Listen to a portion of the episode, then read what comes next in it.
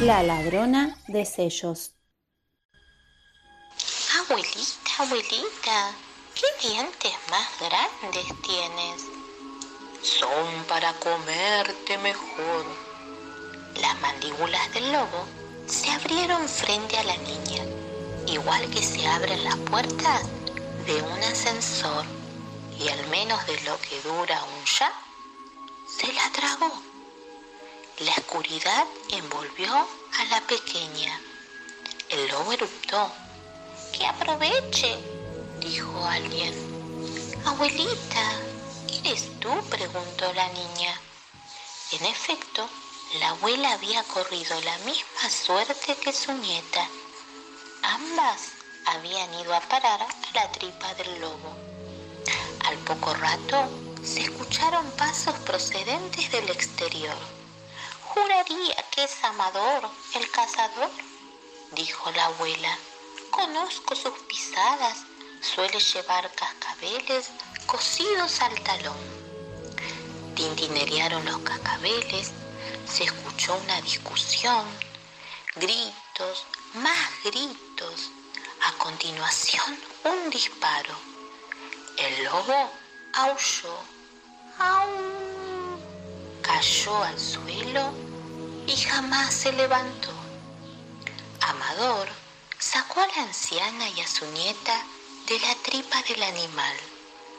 La pequeña miró al lobo tirado en el piso como un trapo. ¿Habrá sido mi culpa? sollozaba. Ojalá pudiera decirle que lo siento, que yo no deseaba este final. Mientras tanto, ajeno a lo que sucedía en el interior de la casa de la abuela, el cartero realizaba su reparto diario. Depositó una carta en el buzón, se metió en su moto y se marchó. Eso es, exclamó la pequeña. Le escribiré una carta allá a donde haya ido. O todavía mejor, yo seré la carta. La ladronzuela. En honor a la verdad, debemos afirmar que nuestra ladronzuela es una niña responsable y formal. Sin embargo, se ha hecho universalmente famosa por esa única ocasión en que desobedeció a su madre. Ve directa a casa de la abuelita, le había dicho. No te entretengas por el camino y no hables con extraños. Conoces el resto de la historia. El cartero. Dice el diccionario que un cartero es una persona cuyo oficio consiste en repartir cartas y paquetes. Y es verdad, pero si el diccionario hablase de nuestro cartero, también diría que es el mejor amigo con el que se pueda soñar. Si no lo crees, pregúntale a nuestra ladronzuela. El lobo. Su mayor defecto, tal vez el único, es que tiene muy poca paciencia. Cuando le apremia el hambre, lo mismo le da comerse una zanahoria que una niña o un bocadillo de fiambre. En aquella desafortunada ocasión, se comió a la niña y también a la abuela. A continuación se arrepintió, pero ya era demasiado tarde. La abuela. Su nieta suele visitarla acompañada de amiguitas y amiguitos de lo más diverso. Por eso no sospechó nada extraño cuando el lobo se presentó en su casa. Le preguntó si le gustaría merendar flan con canela. Él, muy serio, dijo que no, que prefería comer un par de plátanos y una abuela. El cartero aflojó el nudo de su corbata. Le faltaba el aire. Se sentía angustiado. Alguien se había colado en su oficina y le había puesto patas para arriba. Una niña salió precipitadamente debajo del escritorio corrió hacia la ventana y escapó a la velocidad de un rayo. Presa de la sorpresa, el cartero no pudo reaccionar. Pasaron los días. El cartero casi había olvidado el incidente que le había causado tanta angustia. Sin embargo, una soleada mañana, la niña intentó colarse en la oficina por segunda vez. En esta ocasión, escogió un camino poco habitual estrecho y sombrío, peligroso. Alertado, el cartero se acercó al lugar de donde procedía el grito. En otra circunstancia, la escena que apareció ante sus ojos le habría resultado espantosa.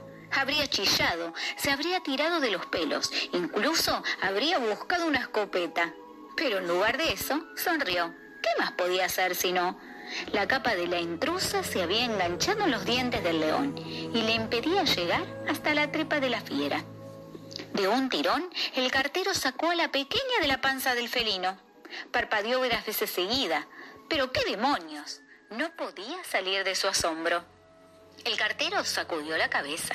Aquello no tenía sentido. ¿O sí? Se tomó un instante para pensar. De repente todo encajaba. Comprendió quién era aquella niña y de dónde procedía la enorme cantidad de sellos que la envolvía. Parece que deseas viajar muy lejos, le dijo. Sí, y tú me lo has impedido, respondió la niña enfadada. ¿A dónde quieres ir? quiso saber él. A la luna, por supuesto. ¿A quién esperas encontrar en un lugar tan lejano? Mi abuela dice que los lobos van allí después de entonar sus últimos aullidos, aseguró la pequeña. Tengo que decirle que lo siento. Pero él quiso comerte. Y quién sabe si lo intentará de nuevo. Mm, bueno, pero voy a correr este riesgo. Comprendo, reflexionó el cartero. Entonces, ¿me ayudarás a llegar hasta la luna? ¿Crees que será suficiente? ¿Sellos? ¿Necesitaré más? El cartero agarró las manos de la pequeña y mirándola dulcemente a los ojos le dijo, Los carteros no podemos llegar hasta la luna, es imposible. Ni siquiera en moto. Tienes una moto pero muy grande. Cierto, pero ese no es el problema. ¿Acaso el camino no está asfaltado? ¿No hay gasolineras? Tu moto no puede volar. He querido telefonear al lobo, pero su número no, no aparece. También le he escrito, pero no me responde. Por eso he decidido ir en persona. El cartero acababa de encontrar la respuesta al misterio que desde hace tiempo trataba de resolver. Ah, eres tú quien... Tengo guardadas todas tus cartas.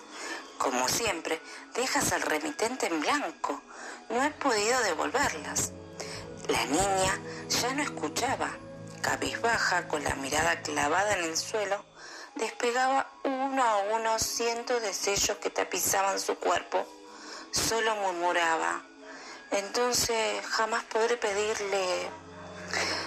Deseoso de ayudar a la pequeña, el cartero dio tantas vueltas a su cabeza que ya no sabía si tenía la gorra puesta del derecho o del revés.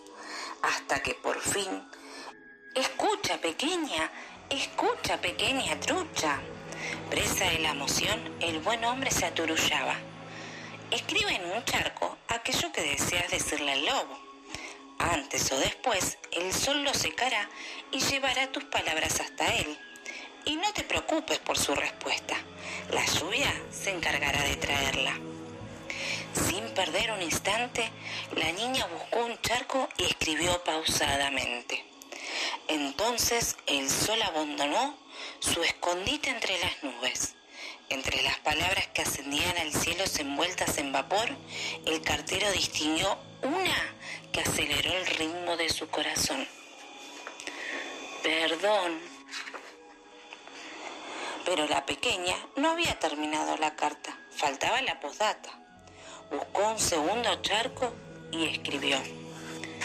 Cuando me respondas, asegúrate de que el cartero haya cogido el paraguas. No vaya a resfriarse por mi culpa.